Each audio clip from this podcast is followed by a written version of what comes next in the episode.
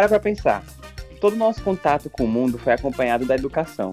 Aprendemos a andar porque fomos educados e daí por diante. Ela é extremamente importante para a nossa formação e frequentemente é descredibilizada pela política atual. Afinal, conhecimento é poder.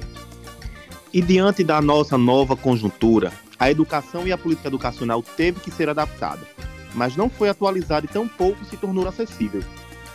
Educação, nossa experiência com ela e o sistema educacional é o que recheia a ginga nesse episódio. Pega aquele caderno cheio de figurinha da escola, pede a caneta emprestada do colega e sejam muito bem-vindos à sala de aula do podcast Ginga com Tapioca. Aê! Olá, gente, sejam muito bem-vindos ao sétimo episódio do Ginga com Tapioca. Eu sou Jader. Minhas redes sociais é arroba jaderalves, underline, tanto no Twitter como no Instagram. Se você não segue a... Se você não segue o Ginga com Tapioca nas redes sociais, se eu fosse você, eu seguiria. É, nós estamos no Instagram com Ginga com Tapiocast, no Twitter com Ginga Tapiocast, e você pode ir seguir a gente lá na sua plataforma de podcast preferida. Vai lá seguir a gente, que assim que sair um novo episódio, você vai ser notificado. E apresento o Ginga com Tapioca junto com Bia. Oi, pessoal. Eu sou Bia e meu arroba, tanto no Instagram quanto no Twitter, é Bia Maciel Underline. Altair. E aí, pessoal, Altair aqui, arroba Altair SRF no Instagram e arroba Altair, underline, underline, filho, com IF maiúsculo no Twitter. E Veto. E aí, galera, estou nas redes sociais com VetoFSM no Instagram e VetoTwitter no Twitter. E nesse episódio, abrimos uma sala de aula em que a gente pode conversar bastante e pedir apontador emprestado. Afinal, educação se faz da troca. Então, pessoal, o tema do episódio de hoje, educação, né? Que infelizmente está sendo um, um tema é, bastante polêmico, né? No sentido ruim na atualidade. Mas agora nesse, nesse, na introdução do tema no nosso episódio, né? Vamos falar daquelas lembranças legais da educação aqui da cidade. Como é que foi a nossa vivência educacional, já que até hoje nós somos estudantes, mas pelo menos já até a parte secundarista, faculdade, como é que foi isso e como é que está sendo isso, né, pra gente. Olha, eu estudei. Onde foi que vocês estudaram, gente? Gente, eu estudei a minha vida inteira. Eu estudei a minha vida inteira no Encanto, Colégio Encanto. Um- Encanto. Fica onde, Veto? Amiga, aqui na rua da minha casa. Ah, Ai, que eu era, ótimo. eu Ah, era o criança, eu colégio- estudava na escola ativa, na rua de casa também. Contei episódio Era na passado. rua Era na rua de casa também, amigo. Era na rua de casa, menino. Não Ah, é eu também maravilhoso? estudei na rua da minha casa. Estou lembrando agora. Minha primeira escola foi o lápis de cor. Era na rua da Agora minha casa. Eu Agora me lembro, aí como é que foi casa. o nome. Agora pergunta qual foi a minha primeira escola. Qual foi Qual a foi tua? essa primeira? O nome da escola era Faculdade da Criança. Eu já comecei a Amiga, estudar na, na faculdade. FAC. Estudei na FAC. Nossa, Meu muito chique você. Tia É uma potência, um beijo. viu? Tia Nadir, Era um na sua rua beijo. também, Jada? Não, eu tinha que andar um bocado. Ah, tá rua, excluído. Tchau, beijo. excluído. Nossa, meu sonho, meu sonho era estudar na faculdade da criança só porque tinha o nome faculdade. E eu sabia que só pessoas adultas iam pra faculdade. É sério, velho. É, exatamente. É sério. É sério. E você já Então, se sentia gente- mais do que, do que era por estudar na faculdade? Lógico que eu me sentia assim, meu filho. O nome da minha escola era Faculdade da Criança. Eu já estava na faculdade. Por isso que hoje em dia eu tô demorando tanto a entrar de novo, mas a vida que segue, né? A vida é assim. Deus dá e Deus tudo tira. no seu tempo. Tudo É, no seu exato. tempo. Inclusive, vocês, É vocês verdade. conversavam muito na sala de aula porque eu era, assim, uma matraca ambulante. Mas eu não deixava de Não. aprender, não, tá? Eu sempre fui um. Não, eu era o nerdzinho míope que ficava no cantinho, na primeira fileira, assim, porque se ficasse no meio eu era gigante, eu tinha que ficar no cantinho, na primeira fileira, de óculos, lá fundinho de garrafa, olhando pro quadro e falando com tia Gardenha. Amiga, Ai, eu era assim, Ah. a gente ia ser melhores amigos, tipo, eu só não Ai, era com míope. certeza. Não fui míope, mas eu era, ai, eu era uma aluna, tipo, primeira cadeira, não conversava com ninguém na hora, na hora da aula, reclamava com os meus colegas se eles conversassem, ou seja, Ai, um porre, Bia era né? a chata da sala. Eu era um porre, mas aí Tu era líder de sala assim- também, Bia? Amiga, fui, Não, Eu fui. Meu, minha filha, eu era todos os anos líder de classe. Eu que anotava o nome dos coleguinhas. E passava a mão na cabeça dos meus várias amigos. Ah, vezes. querido. Você não sabe. Eu estudei, eu estudei, eu estudei na escola ativa durante o ensino infantil. Aí o ensino fundamental eu fui estudar no SIC, no Imaculada Conceição, né? E lá é uma escola, é uma escola de freiras. Nossa, eu adorava, gente, que é isso. Eu brincava de rezar missa nos intervalos, porque eu gostava, né? Eu tinha aquela veia de querer ser padre. Passou. Outra pessoa, você Aí. e Jara que queriam ser padres, né? Deu Pois é. Funcionou essa Aí- carreira, né, amigo? Aí, não, aí deixa eu contar. Eu, eu, eu era conversador, não era quietinho, não. Mas também eu não era um, um aluno ruim, eu era um ótimo aluno. Aí eu fazia amizade com as freiras. Tinha uma irmã Fátima, que era coordenadora do ensino fundamental. Beijos, irmã Fátima. Ela não, não vai escutar, eu tenho certeza que ela não vai escutar o podcast. Mas enfim, o que vale é a intenção. E aí, a nossa amizade era tão profunda que ela deixava eu sair da sala, tipo, dois minutos antes do intervalo, só pra eu tocar a sirene do intervalo. Eu achava o Ai, era o, era o auge. Era o auge. Eu triste, achava queridinho o você. máximo. Era o Você queridinho. O Beto? Também. As freiras Eu tudo queria esse babavam, querendo que eu fosse privilégio. padre. Gente, Eu na, queria na, esse privilégio na escola infantil de vocês, tinha aquele kit primeiro socorros para a queda dos meninos, que era um gel, aquele gel que é, que é pura arnica. Um Não, gel, Não, não, não me lembro. gelo. isso não não, me lembro é da minha época, não, Jada. Não sei nem o que Hoje- é isso. Não, Verdade. menino, aquele gel, aquele gel que passa em machucado. Não. Amiga, na minha era cuspe. Na minha era Na minha época era metiolato.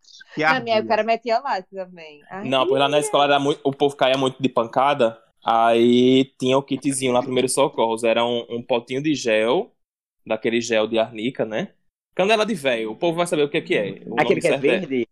É, doutor, doutor não sei o que, gelzinho doutor. Nossa, aquilo, Aquele aquilo cura até verde. câncer, amigo. Gente, Como agora filho? vocês também tinham isso. Tipo, na- eu estudei depois do Marista e só na sexta série que eu fui pro SEI. Mas no Marista eu entrei, eu era muito novinha e era no Cantinho da Alegria. E aí, é, o uniforme era short, né? E o meu sonho era usar calça. Chegar na Sim. idade de usar calça. Vocês também tinham isso? É, é verdade Ai. também, amiga. Ah, pois lá na faculdade da criança sempre foi calça. O shortinho era só educação física. Adultos Não. desde sempre, você. Sei. Meu SIC era, era shortinho também. eu me achava quando eu podia ir com minha roupa, sem ser a farda no dia da escola. Eu arranjava alguma desculpa pra ir com minha roupa. Mesmo que, que isso fosse contra as regras da escola. Mas eu queria dar meu, meu fecho. Eu queria chegar Amiga, lá. Eu era assim também, até na faculdade não ter farda e eu achar um saco ficar escolhendo minhas roupas todo dia, de seis e pouco da manhã. Meio... Sobre Ai, nossa. isso. Aí quando chega na faculdade, a gente doido pra, pra, pra turma fazer uma, uma camisa da turma. Pois É é, sobre pra ser a farda. É. Sempre saía feio. Olha, camisa de turma e camisa de germes sempre eram horríveis. Ai, nossa, a- as minhas, eu tava até essa semana, essas semanas eu tava ajeitando meu guarda-roupa e achei umas camisas, gente, tão feias. Meu Deus. Eu tenho todas aqui guardadas também. Eu vou ficar até calado, porque tem, tem E pessoas. umas frases bregas, né, Taizinho? Que o pessoal de direito adora botar uma frase brega. Tipo, calor de direito, gente. No primeiro período É. você quer ser ou advogado, né? É, Aí botava umas frases assim, meu Deus do céu. No primeiro, Isso no primeiro é- semestre, aluno de direito já quer andar de gravata, meu. É bate Já, já, já. Amiga, isso foi é tá igual a mim. Amiga, isso, isso é herança do pré, porque o nome de, de- nome de pré é uma coisa que é podre de prega. O meu era pré-potência, eu não sei porquê. Ah, eu não me lembro qual era o meu nome de pré, não. Ai, não. Gente, era Amigo, podre. Foi triste. O meu era prega fogo. Eu de Bia ganhou, viu a competição de nome O prega. ganhou. O meu a gente só chamava de terceirão mesmo. Pronto. Ai, Não, não ai. me lembro, não. Minha gente, Mas mas, no olha- ensino fundamental, como é que era vocês? É, é, depois dessa parte infantil aí no ensino fundamental, quando vocês começaram a pensar já aquela coisa, meu Deus, eu quero ir pro ensino médio, ou vocês eram bem. Não, Não tinha essa o meu ansiedade. Sonho, o, meu sonho, ansiedade. o meu sonho de consumo era usar a calça, como o Bia bem falou, e chegar na idade de ter ar-condicionado na sala. Porque lá no Ah. SIC, até a quarta série não tinha ar-condicionado, era ventilador. Aí na quinta é que ia pro ar-condicionado. Ah, gente, disso aí. não, porque quando eu saí da. no ensino médio.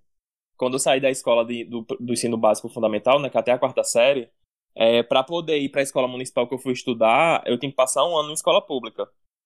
Porque a minha escola aqui era como se fosse uma escola pública, só aquela escola pequenininha de bairro, sabe? Aham. Aí eu fui para uma escola, uma escola estadual aqui do bairro, em que vejam só, né? Já vamos trazer uma, uma problemática aqui. Na minha turma, de quinta série, eu tinha 11 anos. Só tinha eu nivelado. O restante eram todos maiores de que 15 anos. Foi um pesadelo, tipo assim, não tinha é, ventilador, não tinha nada. Só que aí, né, os humilhados Uhum. foram exaltados, que no outro ano eu fui estu- estudar na Escola Municipal Quarto Centenário, e ela fica no prédio da UNP da Floriano Peixoto. Aí, meu filho, era luxo. Sim. Eu saí de uma faculdade para ir para outra, bem dizer. Né? Aí lá era Da faculdade era, era, caixeira, era, era cadeira acolchoada. Ai, primeiros lugares em Olimpíadas de Geografia, História, era mu- muito glamour Nossa. da escola municipal. Inclusive, essa escola, ela foi, é, durante muito tempo, não sei como é que tá hoje, mas ela foi é, premiada nacionalmente é, como educação modelo. E é daqui, né, de Natal. Uma escola municipal daqui. E, e vocês? Como é que foi aí a parte já indo pro ensino médio de vocês? Amiga, acho ensino fundamental, indo pro ensino médio, pra mim, foi, foi um, uns lugares assim que eu respeitava, porque eu não tinha essa ansiedade que você falou no começo, né? Eu não tinha ansiedade de. de... Eu acho que, que o que eu tava ansioso era pra aprender física, química e algumas outras matérias que só tinham no ensino médio. Que ainda coitado. Beto, você tava ansioso por isso, eu tava ansiosa pra, tipo assim, porque quando eu, eu era mais nova, eu levava o lanche, né? Eu levei por muito tempo, inclusive. Mas eu achava super adulto ter dinheiro pra comprar na cantina. Então, pra mim, eu tava ansiosa por aquilo. Por Amiga, sim. física. Eu também, mas eu me arrependi horrores de estar de tá de tá ansioso por causa de física e química, porque eu me dei conta das matérias, que eu fui a, a estudar as matérias e eu falei, nossa, só queria dinheiro pro meu lanche. Mas Bia falando doce ilusão, né? Porque quando tocava o sinal do intervalo, que corria a, mundo, a mundiça toda ia pra cantina, menino, aquilo ali era pior do que uma visão do inferno. Era a gente correndo, Era. atropelando, pra pegar a fila, e menino gritando que o outro tava furando fila. Misericórdia. Eu era. Ai, gente, eu sempre fui o gongueiro, eu sempre fui aquele que via meus amigos comendo e ficava. Deixa eu provar. Ô, amigo, eu também. Até hoje, né? Tá aí, filho. Eu também. E acabava lanchando do meu e de todos os meus amigos, que eu provava do lanche de todo mundo. Mas, Eu mas tu já roubava cortar, comida já nessa só- época, tu? Nunca roubei comida. Nunca roubou comida, ok.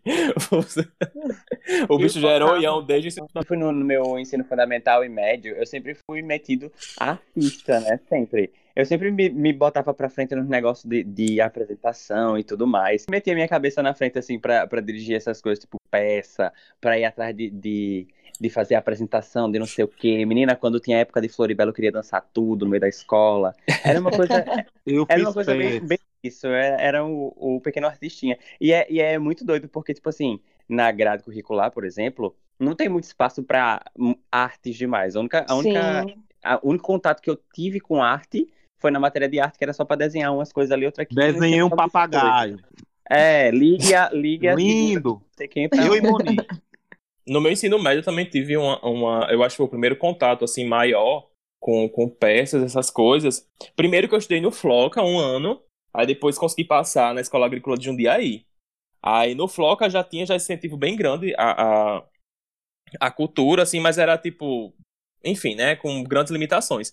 Lá na escola agrícola, aí tinha. é, Nossa, tinha um grupo de amigos meus, tipo, eles são até bem conhecidos hoje.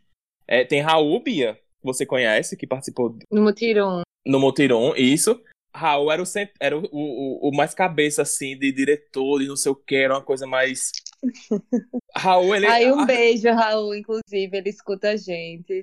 Um artista- ele também tinha o Ender, né? Que agora ele, é- ele trabalha lá na carne, da advocacia. É, Hum. E quando a gente se juntava, a turma da gente, tem mais gente, né? Os conhecidos que vocês conhecem são esses.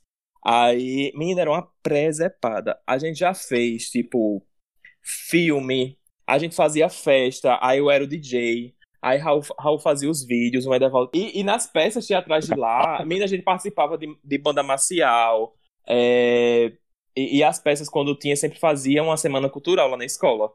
Aí Ah, eu me lembro. então vem daí a tua, a tua experiência com, com instrumento marcial. Esse dia eu tava conversando com o Jader, algumas coisas a respeito de umas ideias que eu tava tendo pra músicas e tudo mais. Aí eu falei, eu falei desses instrumentos, Jader listou todos. Ah, Eu meu filho, banda marcial, eu tocava bomba e eu fazia aqueles malabares, viu? Com, com os talabá, de rodar Eu os negócios assim acima. É, só por fora. Vai tocar na minha banda. E, e, a, e a primeira peça que a gente fez é, foi até do professor Welson. Um abraço, Welson. O Welson foi um grande professor meu. E era Franz. Olha só que viagem. Era Franz Kafka, o livro A Metamorfose, né? Que, para quem não sabe, o, o, o, livro conta a história de um homem que se transforma na barata. Aí imagina a gente fazendo isso no ensino médio. Sendo que a gente não tinha aquela aquela toda aquela filosofia gente, é um, por é um livro super complexo. Eu não acredito nisso foi, só que a gente catou, a gente catou a referência e fez direitinho. A gente fez realmente um homem que vai se. Enfim, né? né é, é, é, vai se insetificando durante a vida. Menino, mas a gente era muito artista, eu amava, a parte cultural era tudo. É... senti falta, hein? No meu, um pouquinho. E falando, gente, nessa parte de educacional e de cultura, né? Eu acho que a gente já podia já puxar um pouquinho aqui já para educação, né? As coisas que estão acontecendo, o que é que vai acontecer, que perspectiva a gente tem hoje. É um negócio muito assim. E né, a gente falar disso aqui no estado, a gente tem é, um histórico muito bom, né? Eu considero Verdade. um histórico muito bom, muito bom mesmo. E eu Verdade. acho que referência, né, que nos anos 60, é, obviamente que antes disso a educação já acontecia de uma maneira bem mínima, né? Mas nos anos 60 teve a grande revolução educacional. Eu eu que estou chamando assim porque eu acho bastante revolucionário. É, aqui no estado, durante a década de 60, tiveram vários programas de alfabetização devido aos grandes índices de analfabetos no estado, né, e que isso realmente era um problema é, social, era visto dessa maneira. E nós tivemos três programas educacionais, né? Tivemos o da Rádio Rural, com o Dom Eugênio Salles, né, que é um, um homem assim maravilhoso. É, que Chegou a durante... ser cardeal, né, ele? Exatamente. Em que ele tinha é, um programa na Rádio Rural, que era o projeto educativo Movimento Educação de Base, é, que surgiu em 61. Nós tínhamos também De Pés no Chão, também se aprende a ler, que era aqui em Natal, né? Esse da Rádio Rural era para onde pegava a rádio, né? Já o próprio nome já diz. É, esse outro foi no, na prefeitura do prefeito de Jama Maranhão, aqui em Natal. É, e foi, tivemos. Foi caçado pela ditadura o prefeito. É, exatamente. Chegou, né? Tudo foi, foi acabado. Exatamente, ele foi. É, tanto ele como Paulo Freire, né? Que era o que eu ia falar agora. Que o governador no, do, do, estado na época, Aloysio Alves, é, também quis meter o dedo dele, né? Que estava tendo a parte da igreja, a parte da prefeitura de Natal, e ele também queria fazer alguma coisa. Ele ficou sabendo da fama de Paulo Freire, né, que ele, Paulo Freire deve estar sofrendo um pouco quando ele está vendo a situação do Brasil, a educação brasileira, né? E Paulo Freire foi para Angicos, onde ele alfabetizou 380 trabalhadores e pasmem em 40 horas aula. É, você sabe o que é você é pegar um trabalhador. Eu, eu, fico, eu acho mais foda é que, tipo assim, você sabe o que você pegar um trabalhador da década de 60, o cabo trabalhava o dia todinho, chegava em casa, comia, ia para uma hora a aula e em 40 horas aulas ele aprendeu a ler. E tudo isso, né, depois na última hora a aula, o presidente do Brasil, João Goulart, ele veio para o um encerramento do programa em Angicos e um dos participantes é, leu, né, um dos participantes que recém é, é, alfabetizados, leu uma carta para o presidente, né, num ato muito bonito. E toda essa festinha acabou, né, com a ditadura militar, onde Paulo Freire foi exilado no Chile, né? Aloysio Alves foi caçado, Djalma Maranhão também, e enfim, né? Esse é o histórico bom que o nosso Até estado hoje, tem. Isso. Até hoje, já de Angicos, há a repercussão positiva e os resquícios da, da política certeza. de Paulo Freire. Não é à toa que, que Paulo Freire é o brasileiro mais citado nas produções científicas estrangeiras. É, ele realmente tem uma produção é, revolucionária. Não só e, uma e... produção, né? Mas o método dele de ensino, Sim. ele se baseia muito é, no que na própria vivência daquelas pessoas. Então, é, quando ele foi alfabetizar lá em Angicos, ele usava termos que estavam relacionados ao dia a dia daquelas pessoas que estavam assim, é, que realmente fazia parte da vivência delas. E ele pregava uma educação horizontal. Então, não tinha muito aquilo de o professor ser o detentor do conhecimento e os alunos só receberem. Não, pelo contrário, ele desconstruiu, né? esses uhum. estigmas educacionais que se perpetuam até hoje. E ele ensinava de uma forma que, ao mesmo tempo que ele ensinava, ele aprendia muita coisa. Né? Então, era uma troca realmente, e por isso, assim, é um método que é utilizado até hoje, é um método revolucionário, é um método que faz você questionar é, várias coisas, inclusive por isso ele acaba sendo alvo de muita, de muita crítica por pessoas conservadoras, por pessoas que não querem é, que a gente tenha uma sociedade mais plural, mais igualitária, porque conhecimento, como a gente falou lá no começo do episódio, é poder, né? É exatamente isso, porque é, não, é, não, não é à toa que, esses, que essas pessoas elas foram caçadas na época da ditadura. Porque quanto mais conhecimento você tinha, mais, mais, mais poder você teria em cima daquelas pessoas, porque você saberia o que o que estava acontecendo. Então, tipo assim, elas não queriam que a informação fosse passada para você, justamente para você ficar à mercê desse sistema, entendeu? É, pois é, Veto. E tipo assim, né? Eu acho que essa primeira grande revolução que teve aqui na, na educação do nosso estado, né? Durante a década de 60. E eu considero que a segunda, que eu acho bem parecida, né? E eu acho que. Acho não, tenho certeza que foi inspirada nos métodos de Paulo Freire, que foi a entrada dos, o, dos IFs aqui no estado, né? Que hoje em dia nós temos várias unidades de UFRN aqui no estado e que pegam pessoas do interior, né? Pegam estudantes ainda adolescentes, tal e tal. Mas do interior, pessoas que são de uma perspectiva bem diferente da gente daqui, da, é, da capital. E eu acho fantástico, tipo assim, é, eu acho muito parecido é, lá na região da minha família, né? Guamaré fica do lado de Galinhos. E Galinhos, para quem não conhece, é uma. Chamam de península, restinga, mas é um, um braço de terra dentro do mar. E tem o IFRN de, Maca, de Macau, né? E esses estudantes, eles saíam de Galinhos de barco, iam para Gomaré, pegavam ônibus, iam para Macau, saía de Macau, pegavam ônibus, pegavam barco e ia para casa. E eu achava isso assim, sabe, a educação quebrando barreiras e, e a gente tem esses grandes referências aqui de, de de educação no estado, eu acho isso é fantástico. Verdade. E hoje em dia a gente tem uma perseguição imensa. Não só hoje em dia, pois é, é Bia. desde sempre. Tipo, eu acho que desde o começo da humanidade, a concentração de poder é uma coisa que existe, e a educação, como o próprio Paulo Freire diz, é libertadora. Então, o que a educação cria, seja no contexto econômico ou no contexto social, né, é que ela, ela dá a possibilidade é, do oprimido se enxergar enquanto oprimido, se libertar das correntes e não mais querer ser opressor. Quando ele se liberta desse ciclo de opressão, ele não quer mais repetir as mesmas práticas, ele não quer mais criar, digamos assim, um novo ciclo de escravidão, ele não quer isso. E é muito perigoso. Tipo, se a gente for parar para pensar direitinho, gente, é, tudo tem um porquê. Então, assim, por que o Brasil não investe mais em educação? Por que o Brasil não investe mais em políticas é, que promovam realmente né, uma, uma revolução social? Porque não é interesse das classes dominantes alterar o status quo. Eu queria até acrescentar uma pergunta muito relacionada a esse governo também. Então, por que, que o governo ele, ele cria tanto uma guerra contra a educação? Por que, que, ele, que ele não investe em educação, essas coisas, como você falou? Mas, tipo assim, o governo atual, ele está criando uma guerra contra a ciência. E é justamente por isso. Pois é, né, Veto? Porque, é, pelo menos eu acho que quando você trata com a população em que ela não tem um mínimo de instrução, de formação educacional, é muito mais fácil de você é, manobrar, né? E, o, e o desmonte, tipo assim, né, a gente tem, vem vindo é, sofrendo grandes golpes, grandes golpes, né? E a educação, eu acho que é o que está mais atingido, né? E, e, existe uma justificativa que é ridícula, dizendo que a educação ela é cara.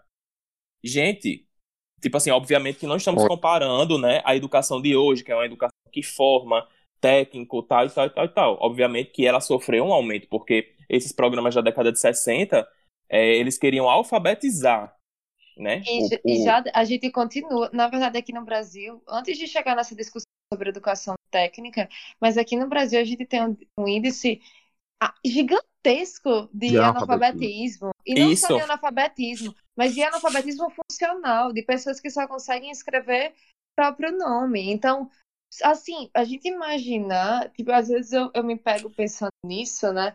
É, não sei se vocês já ouviram falar, mas tem um livro Fahrenheit 4, que ele aborda tipo essa questão da educação e do poder dos livros. E assim, no mundo, é, no Fahrenheit é uma utopia, uma utopia, é uma utopia, não, uma distopia. distopia. E aí as pessoas não podem ler, lá é proibido ler. É, e o que eu achei extremamente interessante desse debate e que eu acho que está acontecendo com mais força é, nas políticas desse governo federal é que a gente tem uma elitização do conhecimento, mas não só isso, a gente quer que o conhecimento seja elitizado, que só seja para uma parte da população.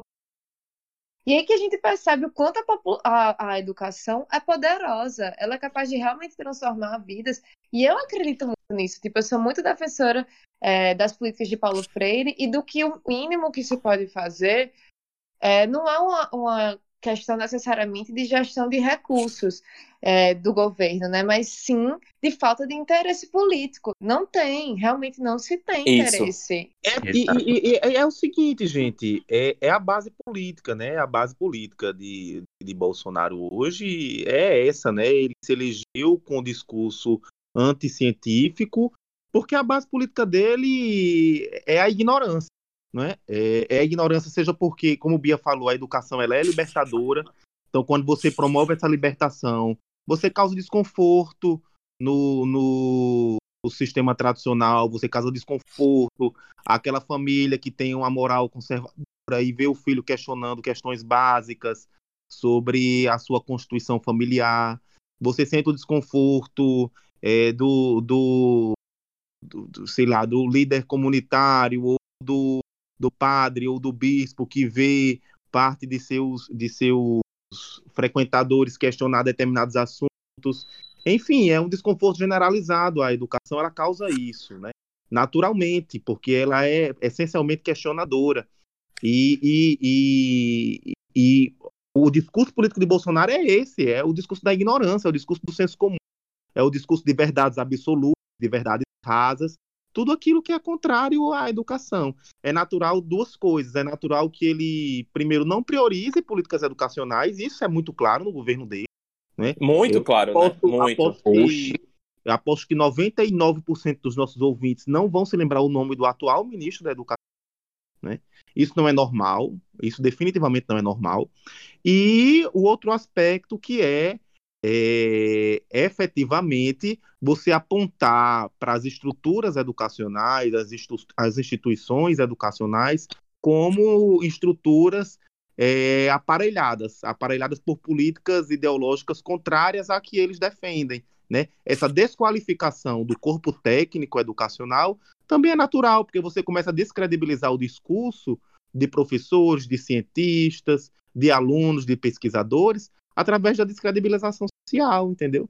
Daí uhum. você se questionar sobre tanta gente que não acredita no Covid, tanta gente que não acredita que usar uma máscara é bom, tanta gente que acredita que é, limão de manhã vai matar o Covid, entendeu? É e, e, até que a vacina não funciona, gente. Tem, tem gente acreditando nisso. Eu queria só acrescentar também que, que o governo Bolsonaro, no que, no que a Altair falou, no caso, o governo Bolsonaro ele também ele também está muito pautado na ignorância política, que não é ensinado nas escolas, inclusive. A política da gente não é ensinada nas escolas para a gente saber é, é, sobre, sobre os processos, sobre o sistema. Então, tipo assim, ele também se alimenta dessa, dessa, dessa deficiência de, de conhecimento político que a gente tem. Não sei nem se o, que me, o, o, que me preocupa, gente, é em observar que isso não acontece só no Brasil, né? A gente tem um movimento é, de direita, de extrema direita, que está crescendo muito em vários países. Teve até na Alemanha uma manifestação, é, se eu não me engano, foi mais de 10 mil pessoas foram, se, foram manifestar contra é, medidas que o governo estava adotando para combater né, a, o Covid, para, enfim, medidas de isolamento, de várias coisas desse tipo. E assim, é bizarro perceber isso, e é, é bizarro a gente ainda tem um modelo de educação no Brasil que, querendo ou não, é, é muito. Assim, ele é, ele é muito segregador. Todo, assim, é. Nós aqui viemos todos de escolas particulares, basicamente, e a gente teve uma universidade pública, e é assim. Agora, recentemente, só que as cotas começaram, se não me engano, acho que foi em 2008, mais ou menos, que começaram com mais intensidade, né? Que, é, porque foram vários anos. Eu acho que a partir de 2008, eu não sei exatamente, mas tinha, tinha aquela bonificação, né? Que é uma, Aham. uma- uma- um ponto a mais por você vir de escola pública. Mas a, a paridade. O é, era até, eu acho que o nome era argumento de inclusão. É argumento de inclusão, exatamente. É. Mas a paridade de, de, de, de inclusão nas universidades é muito recente. Eu digo isso porque a minha sala não alcançou isso. A minha Pronto, sala na faculdade ela é majoritariamente composta por alunos de escolas privadas, quando não eram alunos do IF, que tem uma realidade educacional totalmente diferente das outras escolas públicas, né? A minha, Thaisinho, justamente, a minha foi a primeira, foi a primeira turma que foi 50% das cotas. Então, e assim, foi Isso uma foi turma Bia? diferente. Foi 2012. No Pronto. meu pré, Isso foi no é, ano que eu entrei também. Foi, foi no ano que foi metade vestibular e metade E Enem. metade Enem também entrou esse E é absurdo a gente discutir isso. Tipo, a gente sabe que aqui as universidades federais, elas têm uma qualidade muito boa, excelente, né? Diferente de alguns países que as universidades privadas aqui têm uma qualidade melhor, mas aqui as, as universidades públicas realmente, tanto estaduais quanto federais, são muito boas. E só que, por exemplo, eu- o que eu fico pensando é, uma pessoa como eu, se eu não tivesse passado univers- na UFRN, Gente, eu teria condições, minha família teria condições de pagar uma mensalidade para estudar numa universidade privada. O problema, tipo assim, não é que ninguém estava tirando meu lugar, não. O que é bizarro, porque era isso que as pessoas utilizavam muito na época, né, para argumentar contra as cotas. Só que o bizarro é a gente enxergar que outras pessoas, grande parte da parcela, da parcela da população brasileira, simplesmente não tem esse acesso não tem direito ao ensino público, seja Não, porque ele e- foi deficiente a vida inteira, seja porque não consegue entrar na universidade que é feita para ela, tipo, é feita para essa pessoa, sabe? E Bia, assim, é, eu, eu estudei minha vida toda em escola pública. Eu tenho um exemplo grande dentro de casa, que, tipo assim, eu estudei minha vida toda em escola pública, mas em escolas públicas boas, tal e tal, né? Ainda tinha um...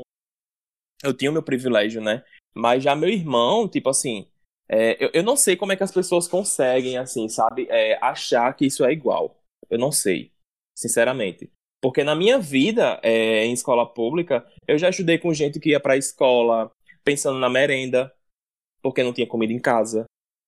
Eu já estudei com gente que morava lá no alto oeste da cidade e que não conseguia ir para casa no final de semana porque era muito longe não tinha dinheiro.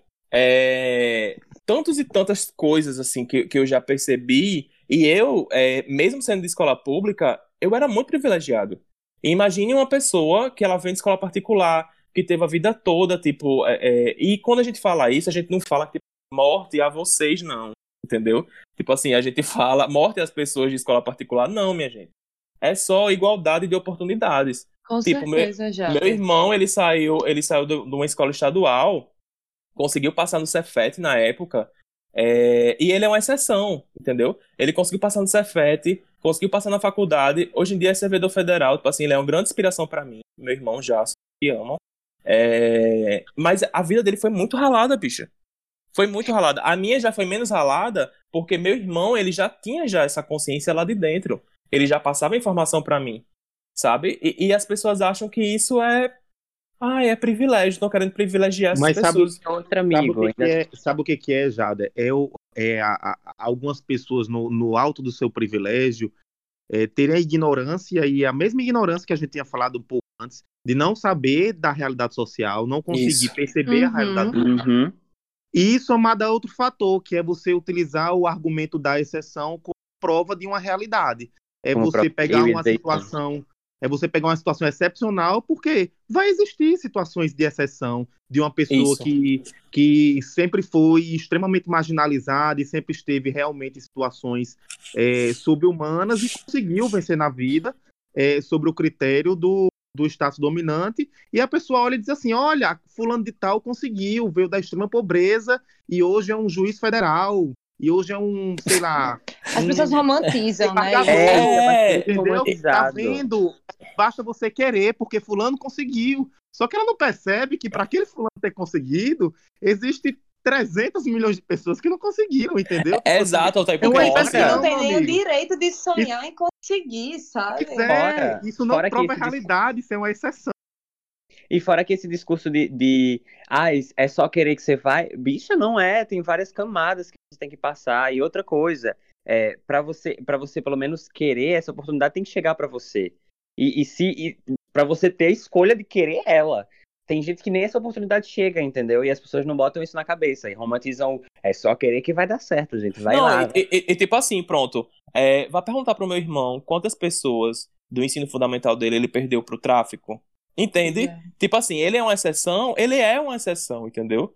Tipo, me- meu irmão, ele teve o privilégio de ter é, meu pai que fazia que- questão que a gente só estudasse, né? A realidade de muita gente é de trabalhar e estudar desde que é pequeno, desde que é boizinho, sabe? Tipo, é, é, eu já perdi amigo do ensino fundamental porque foi preso, porque não sei o que, porque acabou entrando no tráfico, e enfim, entre várias outras coisas, assim como eu acabei perdendo amigos no ensino médio por causa do bolsonarismo, essa ideia de merda, né? Porque também existem as pessoas que é, é, é, usufruíram desses direitos depois que conseguiram estar num status Mas é maior, Mas condena é as outras pessoas. É justamente isso que eu, eu até citei. Quando a gente não quebra o ciclo é, da opressão, o oprimido ele vai querer se tornar opressor. Isso. Então é, uma, é essa lógica, entendeu? E as coisas são feitas para que se continue assim.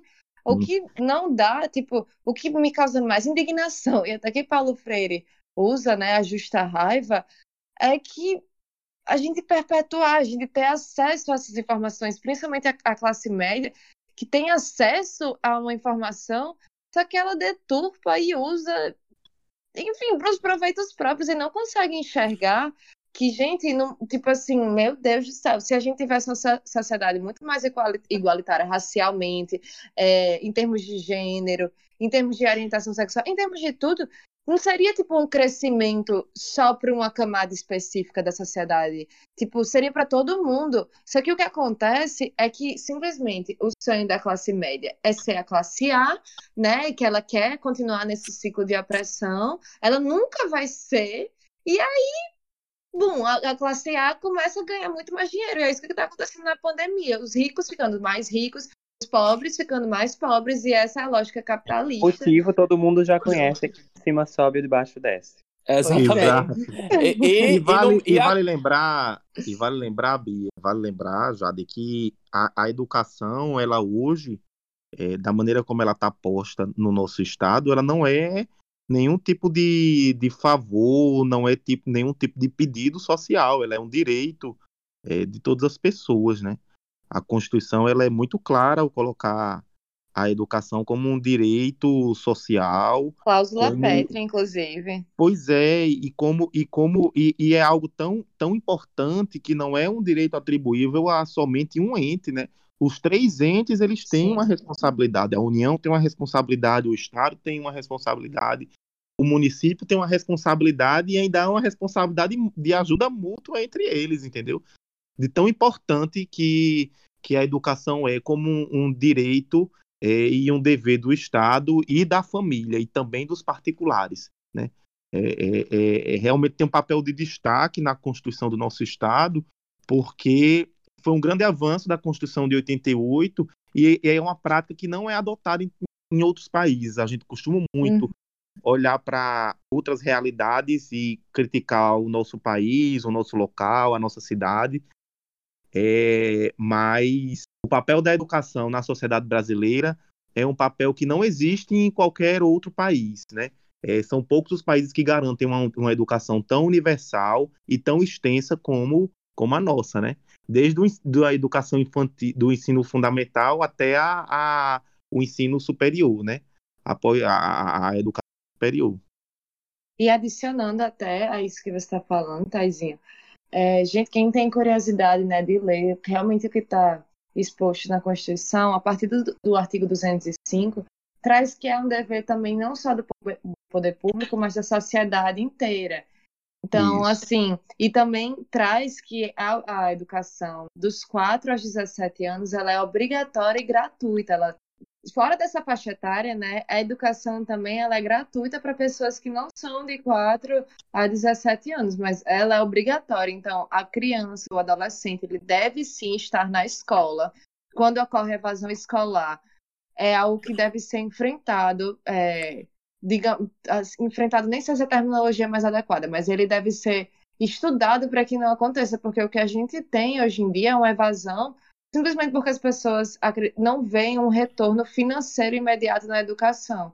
Então, pessoas que, é, famílias vulneráveis, precisam que seus filhos trabalhem e aí os filhos acabam saindo para serem mão de obras ou para cuidarem dos irmãos menores. Isso acontece muito, muito, muito, muito mesmo. E, e também, né, gente, tipo, a questão educacional, ela nessa nessa coisa universal toda, né?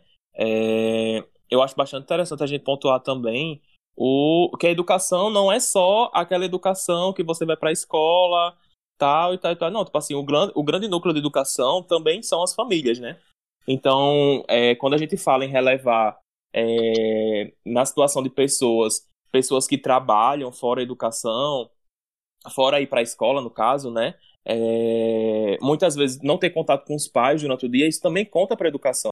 Então, quando a gente trabalha essa parte universal da educação, nós trazemos essa, esse levante de todas essas pessoas, não é só aquela pessoa que está estudando, né?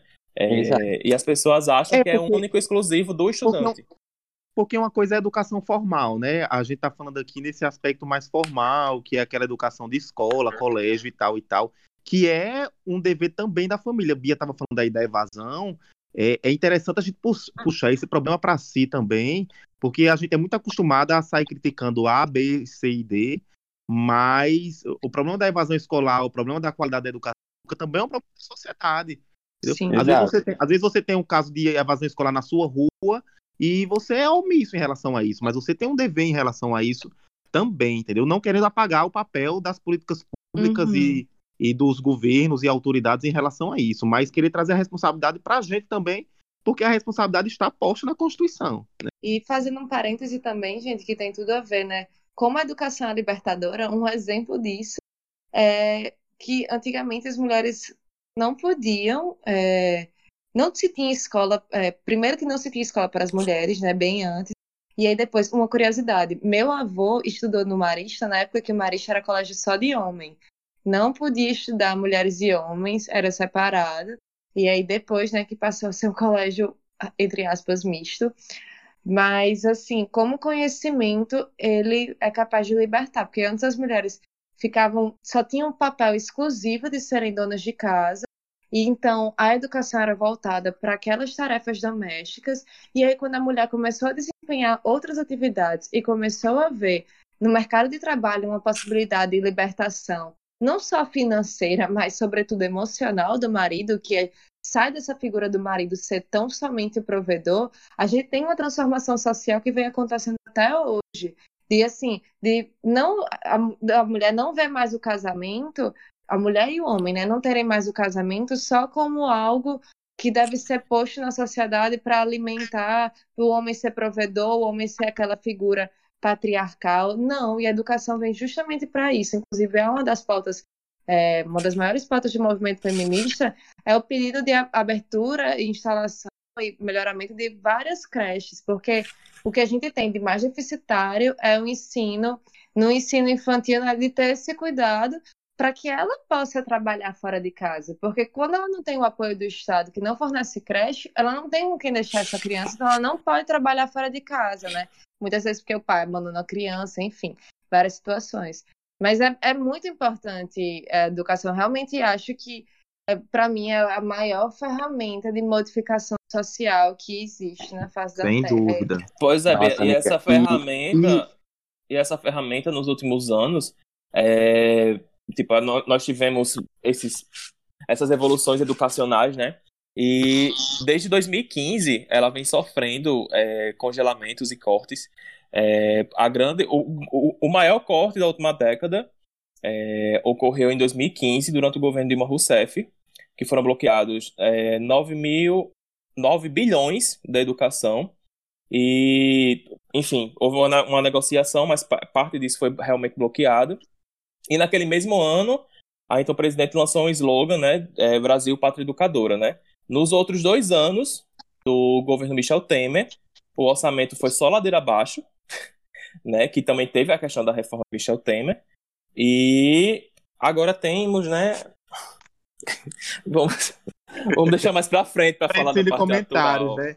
Mas É. assim, ainda, ainda, ainda, ainda um passo atrás, já eu acho que é importante a gente também reconhecer os avanços do, do Estado do Estado brasileiro é, em, na matéria de educação. Um, um- dos, um dos grandes avanços que, que a República Nova trouxe foi, de fato, a universalização, né?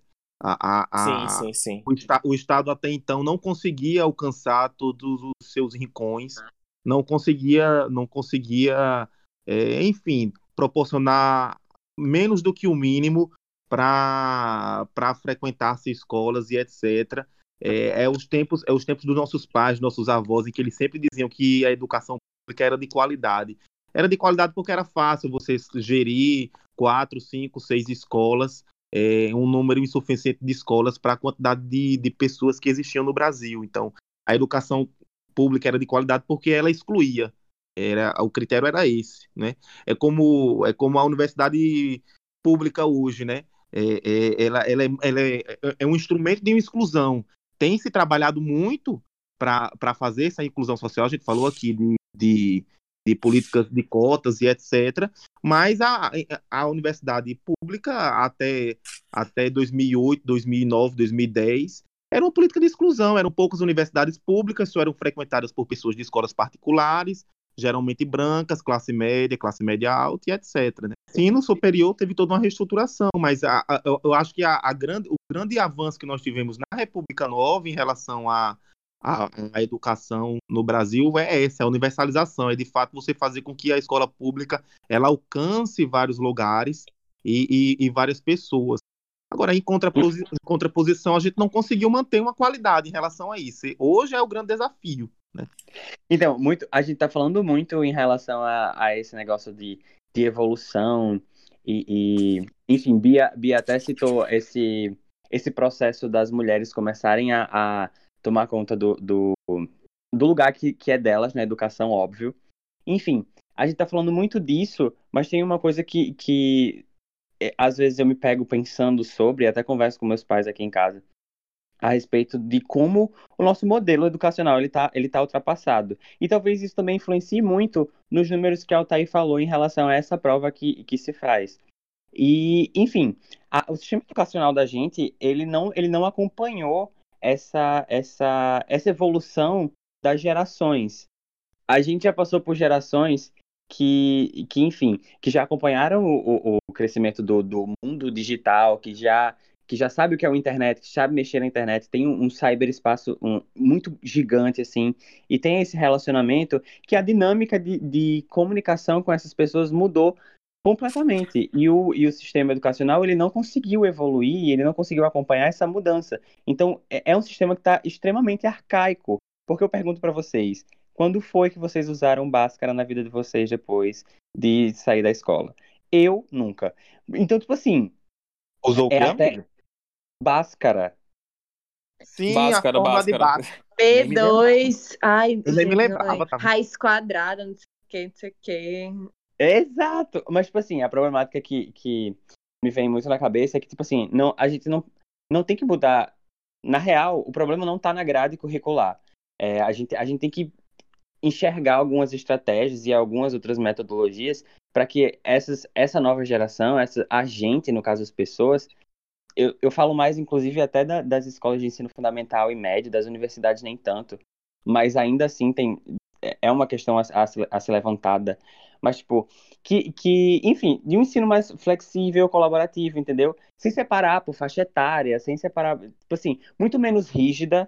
E é exatamente desse jeito que a gente estimula o, o autodesenvolvimento e a cri- criatividade das pessoas. Até porque é, existem vários campos de inteligência. A inteligência não está só ligada a saber a, a fórmula de Bhaskara decorada ou a uma, a uma educação que está totalmente que leva diretamente para uma prova de vestibular, que no final você esquece tudo quando entra na faculdade. Vamos, vamos E tá, tá dizendo a realidade. E, E deixa acabou. de ser relevante, né?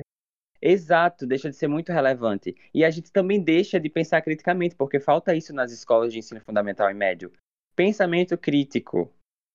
Mas enfim, só, só dando um fecho aqui no, nesse assunto, a gente está passando é, é, décadas e décadas nesse modelo que só, só incentiva a competitividade, a, a individualidade. A gente está matando a criatividade das pessoas, a gente está matando o, o, pensamento crítico das pessoas se a gente continuar no modelo desse jeito. Porque a gente prioriza a matemática, mas aí a gente mata as artes, a gente mata a, a, as, as matérias que, que questionam, que fazem perguntas. É como se o conhecimento só chegasse para você quando você estivesse sentado na cadeirinha e uma pessoa superior passasse para você porque ela detém todo o conhecimento. Um beijo para Paulo Freire, que é incrível. e nessa esteira, Veto, é, nessa esteira de, de mudanças da política educacional, a gente teve um passo é, em 2017, né, no governo de Michel Temer, que foi uma proposta de um novo modelo de ensino. Resta aí a reflexão social sobre se esse novo modelo é bom ou não. Né? Qual, qual, quais eram a, a, os objetivos e, e as prioridades dessa, dessa reforma de Temer. Né? Primeiro, uhum. ele, ele, ele, ele, ele tenta se esforçar para aumentar o número de a quantidade de escolas em tempo integral, esse é um dos, dos objetivos. E a principal alteração que essa proposta traz é a diminuição daquilo que é grade curricular obrigatória nacional. Né? Ele coloca como 60% do tempo de horas-aulas como parte da, da grade obrigatória tradicional, né, que é português, matemática e mais as outras as outras matérias da base nacional curricular comum e deixa aí 40% do tempo livre para as escolas é, oferecerem o que elas acharem que é importante. Eu vi, eu vi, eu vi críticas positivas, sinceramente, a essa proposta. Né? Quais são a possibilidade de você permitir que as escolas adaptem o seu, a sua grade curricular a realidade do seu local, entendeu? A é, o que chega dar... perto ao que eu falei, né? Do que eu falei. É, a possibilidade de dar uma maior flexibilidade para os alunos poderem escolher quais as matérias que eles vão poder é, pagar como extra, entendeu? Ou não. Mas ouvi bastante críticas negativas também, como o fato de você reduzir o conteúdo que é obrigatório a um, a um mínimo. E aí você pode perceber facilmente que as escolas que têm maiores, mai, uma maior quantidade de recursos, que têm maiores condições, elas vão conseguir se adaptar bem a essa realidade e vão conseguir fornecer uma gama de variedades e uma gama de, de disciplinas e assuntos aos seus alunos. Mas uma escola que não tenha uma boa, uma boa quantidade de recursos, e essa é a realidade da, do ensino brasileiro, né? ela, não, ela não vai conseguir trazer uma grande diversificação. E aí você acaba diminuindo o ensino obrigatório a um mínimo que é aquém do que já é hoje. Essa é a principal crítica que eu ouvi falar. Eu, sinceramente, não sou conhecedor profundo para dar uma opinião sobre isso, mas é importante a gente estar tá atento, porque isso é o futuro do nosso país, né? Particularmente em relação ao Rio Grande do Norte, eu não sei como é que isso anda. Se o Estado pensa em adotar, se o Estado não pensa em adotar, qual é a quantidade de número de escolas em tempo integral, eu acho que a participação do professor Getúlio vai ser muito importante para nos explicar sobre esses pontos. E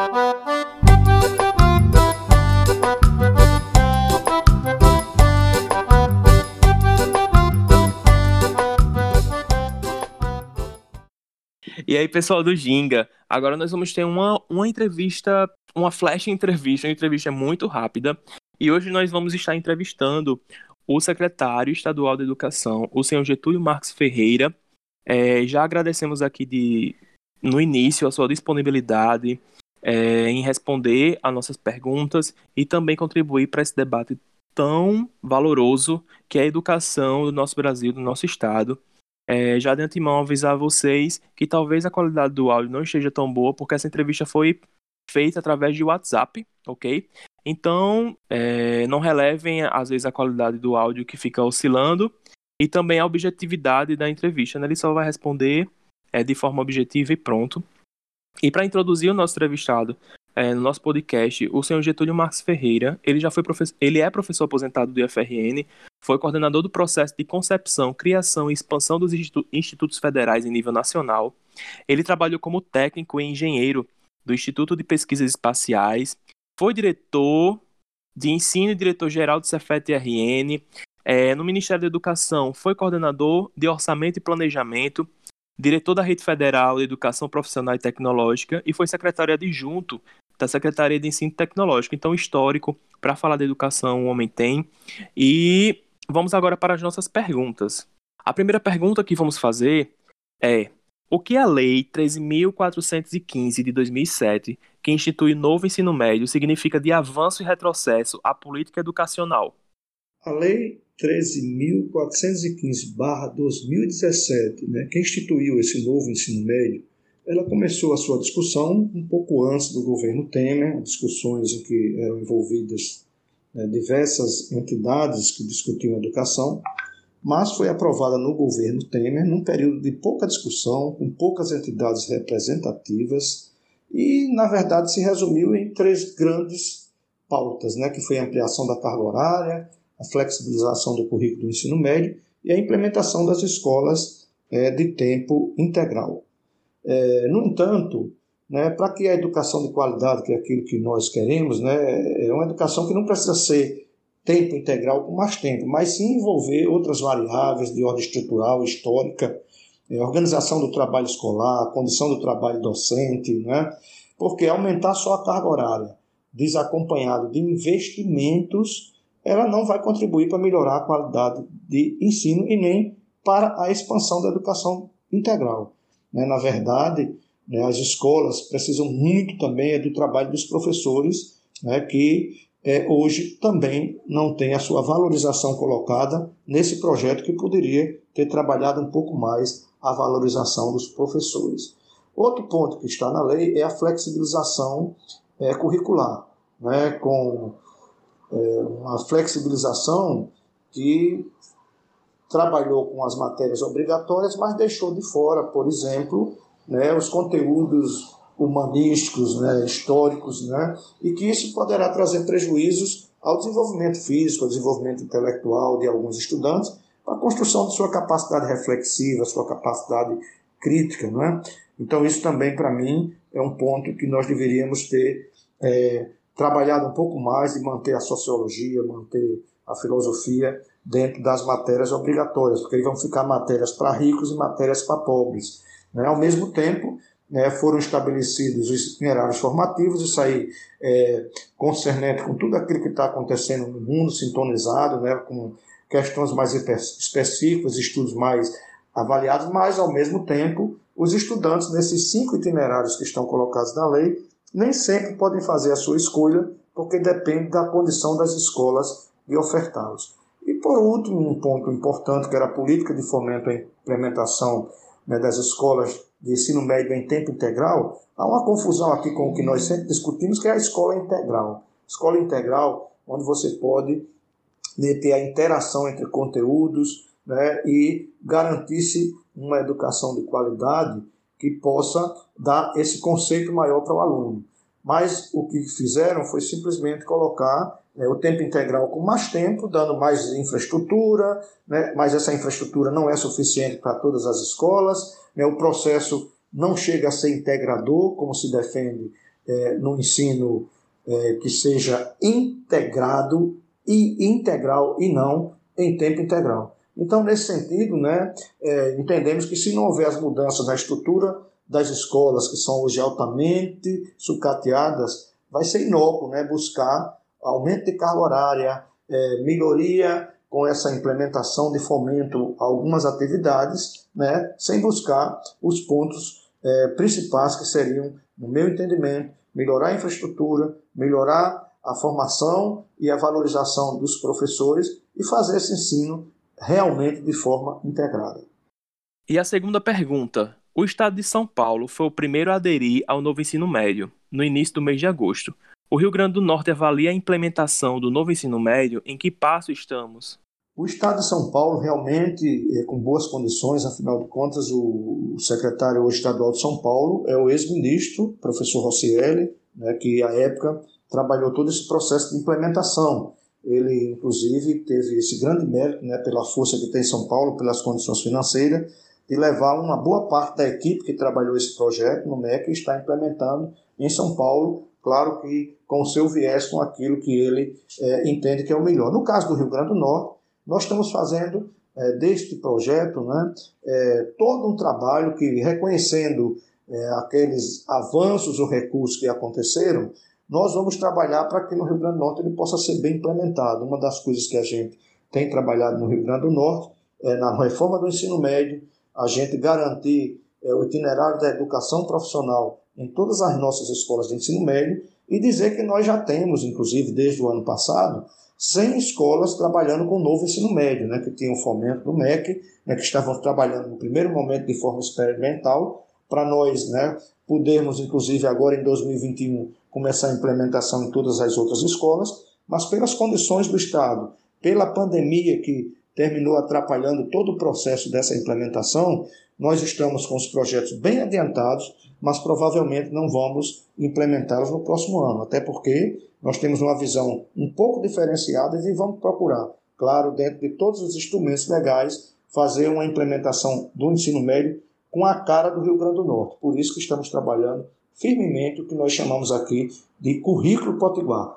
Tudo vai ser implementado, voltado para as questões e para aquilo que nós do Rio Grande do Norte entendemos como viáveis a ser é, aplicado no nosso estado. Então é isso, pessoal. Queremos agradecer mais uma vez ao senhor Getúlio. Muito, muito obrigado espero que vocês tenham um bom proveito dessa entrevista. Vamos voltar para o nosso episódio.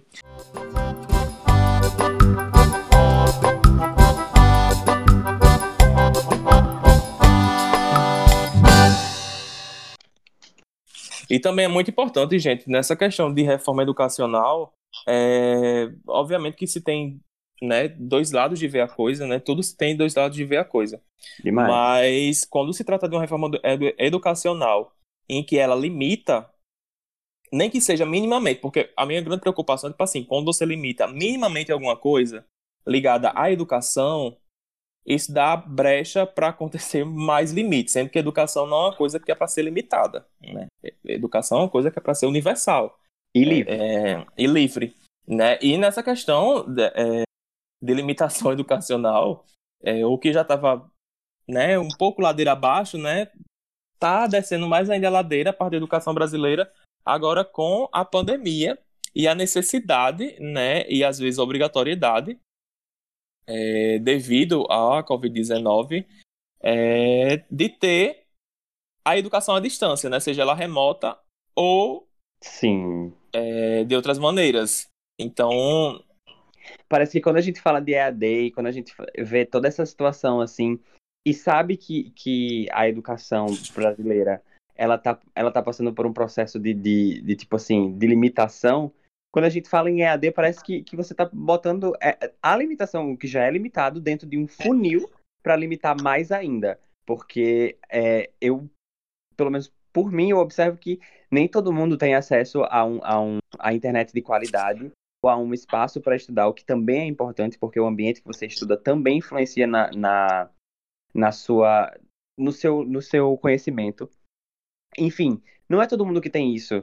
Então, a gente já, também já, já, levanta a questão do elitismo da, da coisa que a gente também já levantou nesse episódio, né? Pois é, Beto. E, e também tem é, a questão dos que, inclusive, o auxílio da Ferreira aumentou, né? É, o, o valor do auxílio de 800 800 reais aumentou para 1.200, né? Palmas para a luta estudantil, né? Que isso não aconteceu do nada, isso aconteceu porque os estudantes foram atrás. Mas Exatamente. mesmo assim, é, essa foi um auxílio para você comprar o instrumento e você assistir. Não foi um, um voucher de internet, não foi, entendeu? Então, essas limitações, a gente fala tanto é. de universalidade, universalidade, universalidade e também falar de universalidade em questão de educação é, é... agora a coisa está bem complicada, né? Porque quando se chega a um ponto em que os estudantes eles têm que, não estou dizendo que não deve, deve sempre, né? É questionar as coisas que acontecem, seja lá em qual âmbito for. Mas quando você vê todo mundo em situação de quarentena ter que fazer protesto, ter que fazer, é, é, enfim, de tudo para se ter um aumento de um auxílio para você ter direito àquela sua educação, é complicado. E ao mesmo tempo, a gente vê a universidade dizer que, ah, mas é, não é obrigatório. Só que a outra saída que você tem é trancar o curso. Gente, nessa problematização todinha que a gente tá tendo agora, vamos aquietar o juiz um pouquinho. 401, aí depois a gente volta a escutar o juiz de novo, certo? Ah. Eu acho que nós, nós merecemos esse intervalo, então vamos para o nosso próximo quadro. Episódio de tá pegando Motorista vai descer. Ei, motorista vai descer. Você tá começando a descer. Vai descer, motorista. E o 01 de hoje, ele vai parar não em um bairro, ele vai parar no campus da UFRN aqui. O 01 de hoje é o circular. É, exatamente, é o nosso famoso circular, aquele ônibus, né, perfeito, que todo mundo fica em pé. Muito onde, bem compactado. Onde 20 pessoas cabem em um metro quadrado, seja ela deitada, em pé, acocada ou de pendurada no teto. Acocada né? é ótimo. e vamos falar sobre nosso, o nosso querido campus universitário, que, enfim, o nome já diz, ele é um campus universitário, mas pra gente aqui do podcast, ele é como se fosse um bairro e merece essa essa parada do 01 nele, devido à grande importância que ele tem aqui pra gente, pra cidade, e também como um símbolo de educação é, aqui em Natal e no estado, né, já que ele é presente no estado inteiro, e que as outras universidades, a, a UFESA e a Universidade Estadual é, aqui do estado, sintam-se contempladas também, tá certo? Não é bairrismo não, um dia a gente fala de vocês também. Então, a, a Universidade Federal do Rio Grande do Norte, ela, primeiro, ela tinha só as faculdades de Direito, Medicina, Engenharia, Farmácia e Odontologia, né, que eram faculdades separadas a nível, a nível superior. E em 1968, com a reforma universitária, a FRN passou por um processo de reorganização em que é, começou a se pensar a estruturação de um ambiente próprio para a universidade, né, que iria acabar com as faculdades e não acabar, englobar elas ao sistema, ao sistema universitário. Nos anos 70, teve o seu início de fato a construção do campus central, numa área de 123 hectares. O campus abriga atualmente um arrojado complexo arquitetônico, circundado por um anel viário que integra a malha urbana da cidade do Natal. Né? né? E temos a grande estrutura grandiosa, magnífica da nossa querida UF, né? falando intimamente dela. E, é... enfim, nós quatro tivemos contato com a FRN e vamos falar um pouco sobre esse contato que a gente tem com ela, sobre esse, esse bairro carinhoso da nossa cidade. Eu queria contar uma história, um mico, que eu guardei para esse momento incrível. Quando eu entrei na UFRN a primeira vez, primeiro que eu não sabia andar direito na UFRN. Ah, meu filho. amigo, Isso aí eu acho que é calouro. Experiência de todo mundo. Eu perguntava para alguém, aí era o medo de alguém dizer, ah, tá no prédio do cigarro. Não existe. Já, já não caiu nessa, calor, que estão ouvindo esse podcast. Mas um mico que eu passei, que, que na verdade foi um mico bem íntimo, sabe? Ninguém, ninguém sabe muito disso não que aconteceu, mas eu quero explanar, eu quero, eu quero expor a minha vida. Então, eu fui pegar o circular pela primeira vez e eu peguei o meu cartão de passagem e esperava passar em alguma maquininha do circular, gente, não tinha. Oh, meu Deus. Não sabia que era de graça. Juro, juro, não sabia que era de graça. Quando eu vi que era de graça, eu falei, meu Deus, tinha que ter um desse pra minha casa, mas não tem. Gente, deixa eu contar que simplesmente meu avô fez parte da primeira turma de direito é, daqui do estado. É, ele estudou na época que era faculdade, era faculdade, né? Como já falou, é, a, de direito era lá na Ribeira, né? E Isso. assim, depois vovô foi professor universitário, mas já no campus novo, né? E as histórias que ele conta, nossa, são muito boas. Inclusive, eu acho engraçado porque vários dos meus professores foram alunos do meu avô. E aí é, é estranho, mas ao mesmo tempo é tão legal. E isso, assim, essa troca né, de conhecimentos e tudo. E, e... A UFRN é dividida em cinco setores diferentes: setor 1, setor 2, setor 3, setor 4, setor 5 como se vê a criatividade é um aspecto bastante positivo, né? Da, Demais. Mas, gente, o interessante é que Jade falou aí da arquitetura arrojada do campus universitário, mas ele foi construído no contexto de ditadura e ele guarda toda uma lógica daquele contexto, né? É, uhum. A reitoria como, como ponto de comando central no, no ponto mais alto do campus universitário, e as salas, os corredores das salas de aula são desencontrados e abertos como forma de evitar aglomeração, né? Tem tudo isso. Na UFRN também tem a Praça Cívica, que é palco de, de vários eventos aqui da cidade, né? Inclusive Cientec, tem também aquele evento é, é, católico, Aleluia. Aleluia. Exato. Tem, é, a Praça Amo Cívica... a Cientec. É, mudando de assunto, gente, vale salientar que nós estamos falando do campo central da UFRN, viu? A UFRN ela tem outros campos, então. E, e também eu acho que vale, vale salientar né, que nós temos grandes nomes que estudaram na, na universidade, né? Temos a nossa governadora, Fátima Bezerra, que é professora, né, pedagoga. A gente tem Vilma de Faria, a finada Vilma de Faria, que é formada em Ciências Sociais. A gente tem Garibaldi, Garibaldi Alves Filho, temos a Rosalba, é, temos também né, do outro campo, Micarla de Souza, temos Isso. Robson Farias, enfim, né? A universidade aqui em Natal é, é, é um grande forte, né? E eu acho que é nessa importância que ela tem muito grande nessa parte de formação e também é, é, também é o central, é o centro da parte da juventude universitária, né? Tanto de diversão, também tanto de luta, né? É, é temos grandes, eu não vou conseguir falar todos aqui porque realmente são muitos muitas organizações estudantis dentro da UFRN que tem uma grande importância pra gente, né? E hum. a UFRN é isso, né? Ah, Jada, tem como visitar a UFRN sem ser aluno de lá? Tem, meu amor. Vá, chame aquele seu contatinho para ir na praça da alimentação CIT, né? Aquela praça que fica ali do outro lado da rua. Chame seu contatinho para ver o, o, o, o pôr do sol aos arredores da BCZM. O campus é, é um. Nossa, aquele pôr do sol, você falou tudo. Eu ia falar uma coisa, você falou do pôr do sol, amigo. Eu fiquei já doido, porque é perfeito. É, o campus, inclusive, é uma ótima área de convivência, tá, galera? Tem, tem, tem assim. Eu amo, eu amo passar o dia no, no campus real.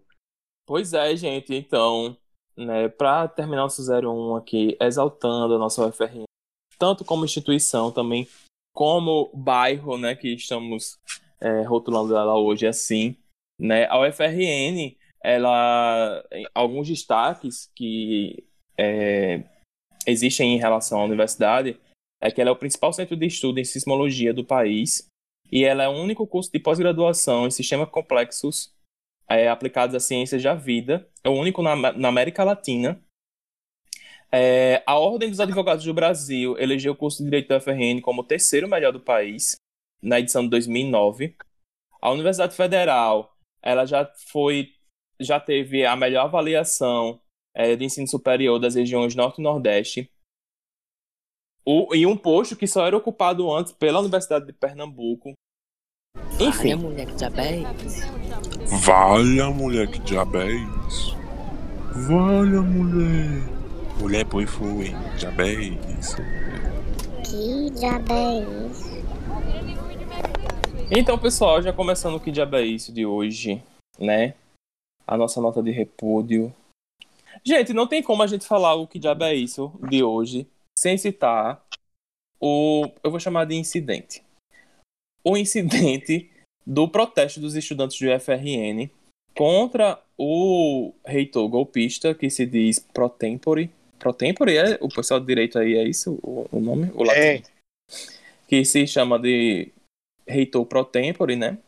É, sendo que os estudantes, é, um pequeno resumo, os estudantes aproveitaram o dia do estudante para fazerem um protesto pacífico. Qualquer pessoa que vê os vídeos, qualquer pessoa que vê qualquer reportagem, é, qualquer depoimento. Mesmo reportagem foi em programas tipo Patrulha Policial, por favor, não veja através dele. é, você vai ver que os estudantes estavam fazendo um protesto, uma ocupação legítima é, contra o reitor que foi nomeado pelo governo federal, sendo que nós já tivemos uma eleição para reitor do IFRN e o professor José Arnóbio, que foi eleito democraticamente, não assumiu e o governo federal, com aquele imbecil do ex-ministro da Educação, resolveu nomear um reitor da área política deles, bolsonarista, para ter uma intervenção no FRN aqui do estado. Os estudantes estavam lá fazendo o seu protesto é, contra essa situação, né, que é uma, uma situação democrática, é, de ter um reitor que está em atividade, sendo que tem um que já foi eleito, que tem que ser nomeado. E é, esse, esse reitor chamou a polícia, se trancou dentro de uma sala, chamou a polícia. A polícia chegou, é, não todos os policiais, mas alguns policiais agiram de, de, de violência para cima dos estudantes. Chegaram a tomar, é, correram para tomar o celular de um estudante, é, jogaram spray de pimenta diretamente no olho das pessoas. Não foi uma coisa assim para dispersar, né? E o meu que diabo é isso é esse, né? O que está rolando, o que está acontecendo com a com tudo isso, tipo assim, eu, eu sinceramente não sei qual é o maior absurdo nesse nesse episódio, né? A gente É uma lamenta camada bastante. de absurdos, amigo. Uma camada de problema. Pois é, né? E, e, tipo assim, e o pior, e o pior, porque tipo assim, os, os estudantes, é, segundo ao golpista que tá lá, né? O, o José Moreira, que foi o nomeado pelo, pelo o idiota do presidente, e aquele outro rapaz lá, né, que era ministro que agora tá foragido. Eu vou falar isso sempre, eu vou repetir isso sempre, porque eu tenho ódio dele mesmo. É, ele ficou chamando os estudantes de invasores. Sendo que eu acho que o instituto, uma escola de formação educacional, os alunos eles podem ser qualquer coisa, menos invasores, né? Olha quem é que ele tá chamando de invasores. Olha quem é que tá chamando os estudantes de invasores. Oh, pelo amor de Deus. Pois é, né? Eu acho que vale muito a pena a gente é, colocar isso aqui, comentar sobre isso, porque é, é uma coisa que está acontecendo fora a, a- toda aquela problemática da educação brasileira que a gente já falou muito nesse episódio, mas eu acho que um episódio assim, no estado da gente, né, com a visibilidade, com a importância que o FRN tem no estado da gente, e isso está acontecendo aqui, minha gente, é um absurdo sem tamanho. Olha, o meu que diabo é isso é meio, é meio, tipo assim, uma surpresa mesmo. Gente, que diabo é isso? Não é tipo, não é nem uma coisa ruim, assim. Eu, tipo, eu não estou entendendo o que está acontecendo. É essa onda da vacina russa, a Sputnik 5, contra Como o é é o nome, Altair? Covid-19. Repete Sputnik, aí, por favor. Sputnik, Sputnik, Repita. Não é não? Idioca. É, isso é esse mesmo. Seu russo é maravilhoso. Sput, Sput, Sputnik, Sputnik, sei, não sei falar essa porra. Eu sei que eu fiquei assim, gente, que loucura. Todo mundo tava falando em vacina de Oxford, em vacina de não sei aonde dos Estados Unidos, em vacina chinesa, se prestava, se não prestava. E Dória de um lado e Bolsonaro do outro. De repente veio Putin com a vacina da Rússia, que já tá pronta. Quem Entendeu? Já- imaginaria? Já vai ser produzida no próximo mês. Gente, que diabo é isso? O que que tá acontecendo? Que eu não tava, ninguém tava nem sabendo dessa história. É isso, pô. Foi muito de surpresa. Foi realmente o que diabo é isso de você se pegar de surpresa, ser pego de surpresa. Ui. Nossa. Aí o grande Não, questionamento Parece feito agora é se essa vacina presta ou não presta. Eu só É. digo uma coisa. Estou aqui, posso ser uma cobaia, não tenho o menor problema. Me vacine pra gente ver se presta, entendeu? Não tem problema, aceito. Ah, eu, eu, sinceramente, eu já bebi corote, então pode vir essa vacina que eu tomo. Sem problema nenhum. É, pra quem, pra quem tá submetido a um tratamento com ivermectina, a vacina da Rússia eu acho que é, é positiva, é um ganho. Nossa, é, é- foi bom até tu falar isso, Altair, porque eu lembrei que tava tendo uma, uma, uma onda de de descredibilizar essa vacina ou qualquer outra vacina vindo do movimento bolsonarista, óbvio. Mas, tipo assim, os bichos estavam tomando remédio pra piolho, gente. Aí achando que ia curar coronavírus, aí quer ficar descredibilizando uma vacina. Mulher, fica na tua. Fica calado que é melhor. Fica caladinha. Gente, já o meu, que diabo é isso? Eu vou pegar também uma coisa bem mais leve, né? Que é. Que, assim, literalmente, que diabo isso? São esses memes que o pessoal tá fazendo com o Neymar. Eu não aguento, não. Tipo, eu, eu sou mulher hétero. Você é do time Neymar ou do time Bruna? Amigo, eu sou Tim Bruna, mas a questão não é essa. A questão é, é que os homens héteros ficam trocando memes que eles não, ah, tipo assim, que eles não são, eles são Neymar sexual, que não sei o quê. E são Ai, umas coisas Jesus. lesas. E ficou o meu feed do Twitter o dia inteiro e do Instagram. E eu recebi isso nos meus grupos de amigos héteros. E eu fiquei, eu não acredito que vocês estão achando isso engraçado. Hum. Eu É, não peraí. A, a- eu- a gente tem que estudar um pouco esse, esse tipo de humor, porque eu não entendo como algumas coisas são muito engraçadas pra eles. Assim, de verdade, isso daí não é engraçado real, gente. Você que é hétero, olha pra um negócio desse e acha engraçado por quê? Gente, Me- pelo amor vocês já viram os vídeos do TikTok que Neymar fica fazendo umas leseiras e falando mal dela? Ai, como é que vem um monte de homem, tipo assim, ficar pagando pau pra um sujeito desse? Eles estão chamando ele agora de adulto Ney, não é mais menino Ney. É adulto, Ney. Adulto. Gente, Ah, não- gente, eu, eu acho que já fala o que, que é, né? Tipo assim, você ter que é, é, evidenciar que a pessoa é adulto no próprio nome dela. Uhum. Como esportista, gente, olha, não tô jogando hate em cima de Neymar. Quem quiser gostar, goste. Eu nem de futebol gosto, né? Então, agora, realmente, essa onda eu acho uma palhaçada. E, tipo assim, é, ninguém pode reclamar, né? Eles podem reclamar de tudo, mas se a gente falar, tipo assim, nossa, achei isso ridículo. Vixe. Hate pro menino Ney, o príncipe do futebol. Ai, vai te lascar. gente, não pode mexer com 08. Ah, não pode mexer com o Neymar. Ele é, uma- é um cristalzinho pros héteros. Já puxando esse negócio aqui, como, como a gente deu um negócio de, de, de leveza, eu fui trazer um peso.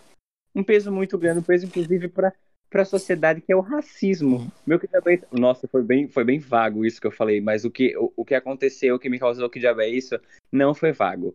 O que aconteceu foi que, enfim, não é, não é estritamente de, de Natal, nem de, do Rio Grande do Norte aqui, mas eu, eu vi essa situação e ela foi bem problemática para mim quando eu li ela, então eu decidi trazer ela como que diabo é isso, porque, como várias outras vezes a gente já falou nesse quadro, é muito importante que a gente ressalte as, a- quantas vezes a gente puder ressaltar que, gente, pelo amor de Deus, é o seguinte: uma juíza de Curitiba disse numa sentença a um homem negro que o crime que ele estava sendo sentenciado era em razão da sua raça.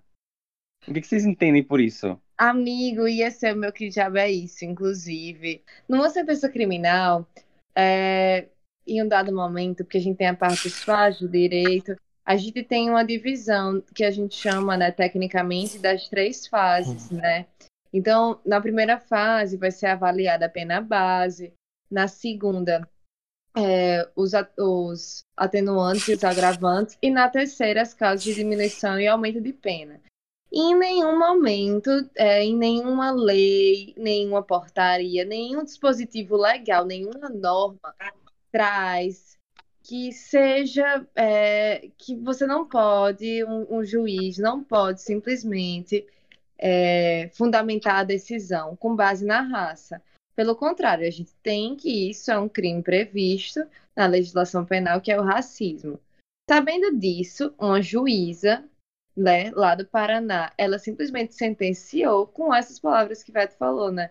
Que o, o sujeito era. Até o advo- a advogada é, do réu soltou essa notícia e colocou o nome do réu, mas que ele era um criminoso por causa da raça dele, que ele tinha Exato! feito parte da organização criminosa por causa disso. E assim, né? Nós vamos aí no direito penal do inimigo, que não é uma corrente doutrinária aceita, não é, é, não é algo legalizado no Brasil, que é simplesmente você criminalizar alguém por ser quem ela é. Isso a gente não tem no nosso ordenamento jurídico, né? Amiga, hashtag racismo. Eu não, eu não sei nem o que dizer mais além disso. Mas Então, vamos gente, lá pro de rocha. vamos para o de rocha agora, né? Vamos agora. Tem agora daqui pro final do episódio, vamos ficar leve. É. De rocha. Rocha, bom. Ei, de rocha, É, galera. de rocha, galera. Pessoal de rocha, que é a nossa nota de exaltação, né? O nosso quadro Vamos antagonista, o que diabo é isso.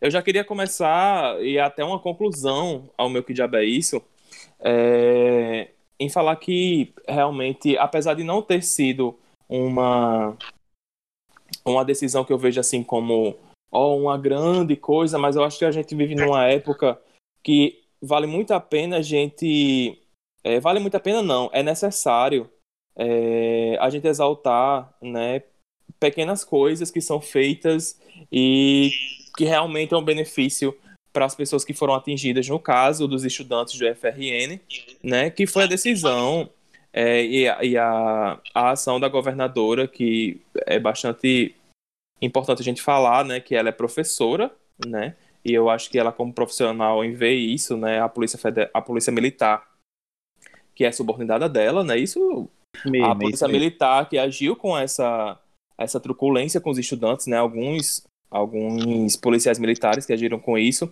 né, teve, teve toda a rigidez do processo em que o policial que estava envolvido fosse afastado e é, durante o período do processo que vai sofrer é, no processo interno da polícia militar, né, em que eu acho que é, exaltar isso, dizer que eu estou de rocha com, com o, go- o governo ter feito isso, né, me dá esperança disso no futuro acontecer também é, na periferia da cidade, quando a polícia militar é, age de, de truculência com a população e dá uma certa esperança da gente no futuro próximo, né, ver uma, uma mudança nessa nessa brutalidade que às vezes as ações, as ações da polícia militar agem. E o meu de Rocha Galado hoje é isso, né, para a, o, a minha querida governadora Fátima Bezerra, que eu tenho um relacionamento de amor e ódio, mas eu acho que é assim mesmo, né? Político tem que ser assim mesmo. Mas hoje é, é isso, minha gente. Gente, o meu já de Rocha Galado, ser bem breve, são, são dois. O primeiro é que saiu hoje, que é a Maternidade Januário Ciclo, onde eu nasci, inclusive. Ela é a quarta instituição pública federal mais elogiada do Brasil. E é o segundo ano consecutivo, né, que ela tem esse título. Então, algo nosso que a gente está exaltando, a gente está falando sobre educação. Então, é bom a gente reconhecer, né, essas conquistas que a gente tem no nosso estado. E o meu outro de rocha é sobre um perfil do Instagram, que, como vocês sabem, eu ando lendo bastante. E realmente, este ano, eu já comentei aqui algumas vezes, eu sempre gostei de ler, na adolescência principalmente, mas na faculdade eu tinha meio que dado uma parada. E ano passado, não, uns dois anos eu voltei melhor, mas esse ano, assim, realmente eu tô, tá imbatível das minhas leituras. E eu achei um perfil no Instagram que fala muito sobre o hábito de ler e dá indicações excelentes sobre livros. Então, se você quer, enfim, desenvolver um hábito melhor, se você quer dicas de como você pode ler mais livros, como você pode inserir o hábito de leitura na sua rotina, porque, gente, gente ler é hábito, realmente é hábito. E aí o arroba é book.ster. S-T-E-R, e é um perfil maravilhoso, super recomendo todo mundo seguir. Arrasou, amiga. Nossa, E o inclu- inclusive, eu admiro bastante co- quem continua com a, com a rotina de leitura agora na quarentena, porque aqui isso está complicado e Nossa, aqui ficou super complicado. também. vai ser de muita serventia, viu? porque, putz. Mas vai lá, Mas é, você o que de muita rocha. gente tem falado, só bem rapidinho já, né? muita gente tem Sim, sim, sim. Que tem sido difícil manter, que se sente desconcentrado, tudo. Mas é um processo, vai ler cinco páginas, dez páginas por dia. Pega um livro que você tem muita curiosidade de ler, não necessariamente. Um que, tipo, uma dica que eu dou muito é, gente, eu faço minha listinha de livros, mas quando eu sinto que tem um livro me chamando, eu vou nele. Aí hoje, até este ano eu parei de fazer listas de, ah, eu vou ler esse, depois vou ler esse, depois vou ler aquele. Não, eu chego na minha estante e eu, tipo, vou na minha seção dos não lidos e vejo o livro que tá me chamando e isso tem feito com que eu emendasse um livro no outro. Assim, é uma dica que tá servindo muito pra mim. Ai, amiga Balu. O meu de Rocha Galado de hoje vai ser diretamente pro festival Camomila, que é, ele vai ter é, edições virtual, ele vai ter edição virtual dele a partir de sábado. O festival Camomila, ele vem com, com uma proposta de oferecer vivências e momentos de, de relaxamento e conexão, eu tô fazendo esse trocadilho sim, com a natureza. Então, tipo assim, ele realmente está se conectando no mundo virtual agora, tá vindo com isso. Ele, ele acontece desde 2019, o que faz muito tempo, né, gente? Foi ano passado. E, enfim, do- diante toda essa situação de pandemia, eles decidiram, enfim, explorar, experimentar essa forma de conexão, é, levando esse, esse tipo de conteúdo até o pessoal em casa. E aí o, o Festival Camomila, ele tem super, tipo, shows, aula de yoga, é, artesanato, palestras. Enfim, é, vai ser tudo transmitido online pelo, pelo canal do YouTube do Festival Camomila. Eu acho uma ótima para ser um, um de rocha, porque eu gostei super da proposta. Se conectar com a natureza, virar, virar um, um bom ukulele. E o nome é su- super su- e o nome é super sugestivo, né? Nesse, nesse Mas período, né? Uma camomila, acho que vai bem. vai Com aula muito de bem. yoga, show, vai ser perfeito.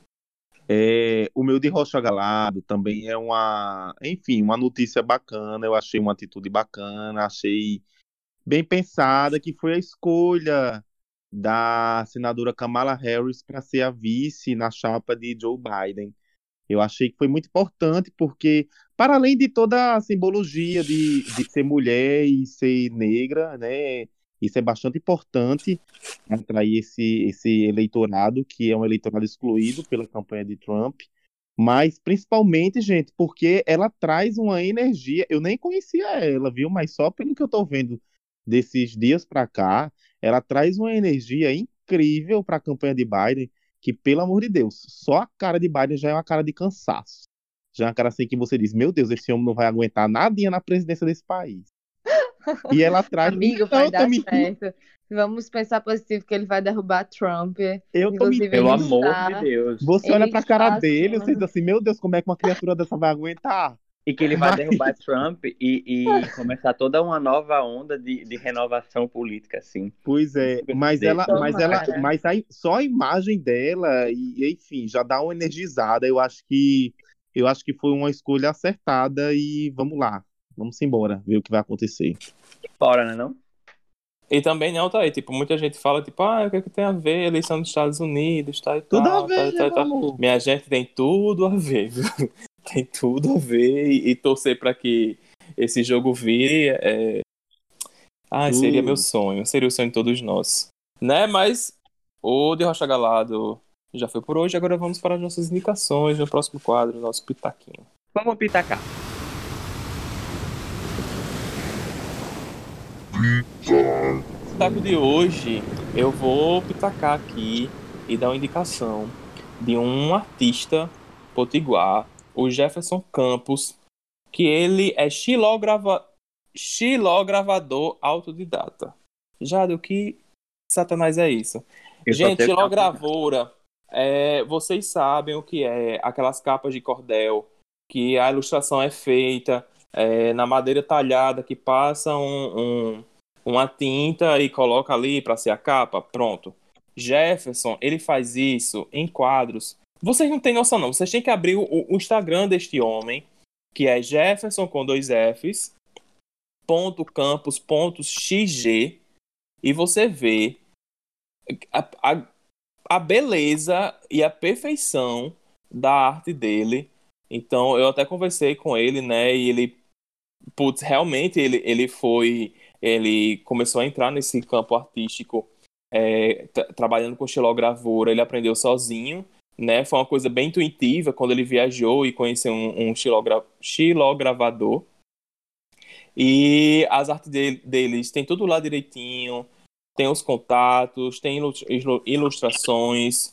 Você pode conversar com ele de algum quadro que seja possível dele Eu fazer. acho a- os quadros dele simplesmente incríveis. Para uma É muito incrível. Uhum. Nossa, queria. E eu acho que a gente ressuscitar essa, essa arte que às vezes a gente- a deixa muito de lado, né? Uma arte aqui do Nordeste. é, vale muito a pena e valorizar esses artistas que estão aí, né? É uma arte lá. que representa muito a gente, né, amigo? Muito, muito, muito mesmo. Ainda mais uma arte bonita dessa, você é doida. Então, gente, meu pitaco é esse, viu? jefferson.campus.xg. Lembrando que todos esses perfis vão estar no Instagram da gente. E se você não catou direitinho aqui por áudio, depois vai lá no Instagram que vai sair, viu? Aí você vai lá, clica, conheçam aí os pitacos de todo mundo.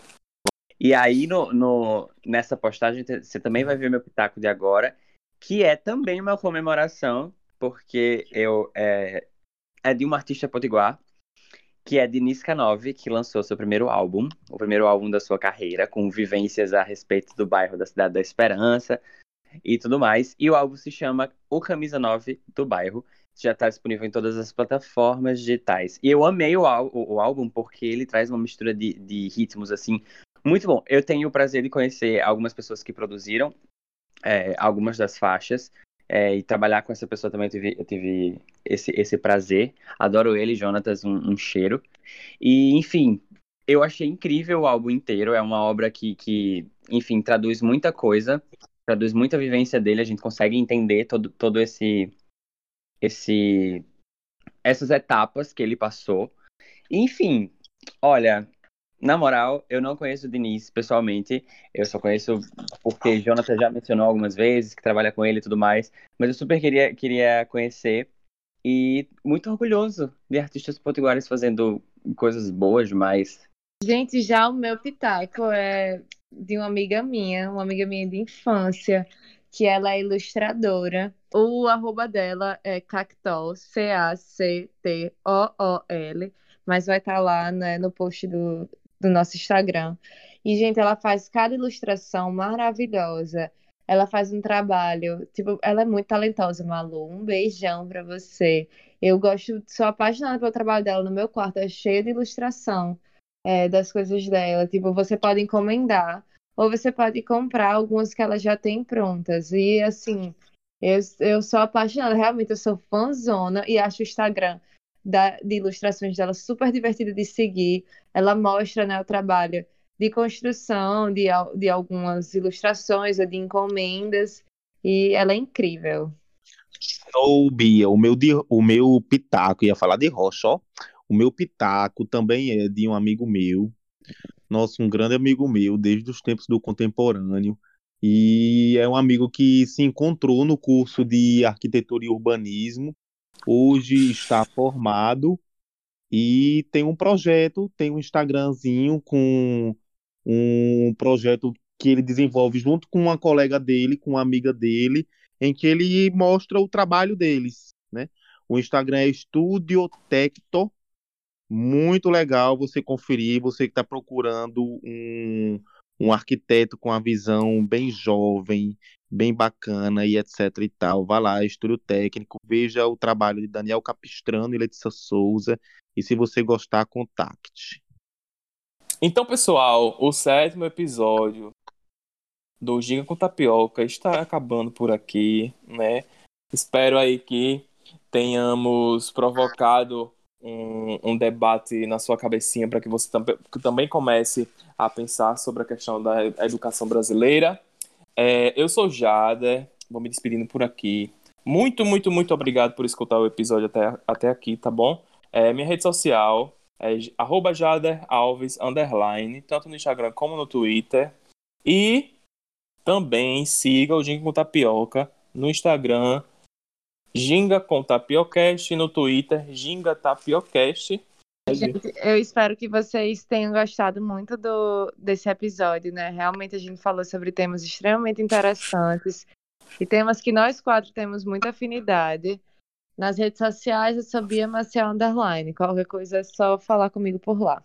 Valeu, pessoal. Um cheiro, um abraço. Estamos abertos às críticas positivas e negativas. Se você acha que a gente pode melhorar em alguns aspectos, não esqueçam de dar esse feedback.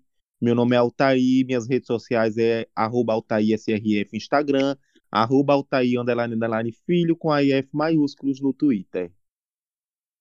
E por último, não menos importante, valorizem a educação. Eu sou Veto, vou ficando por aqui encerrando esse, esse Ginho com Tapioca, que foi incrível. Adorei esse debate, esse, essa conversa. Eu espero que vocês tenham gostado. Eu fico no Instagram com VetoFSM. Estou no Instagram, eu não fico, eu estou. E no Twitter com arroba VetoItter. Veto I-T-T-E-R. Eu, eu. É isso, gente. Eu ia falar uma coisa que esqueci. Um beijo!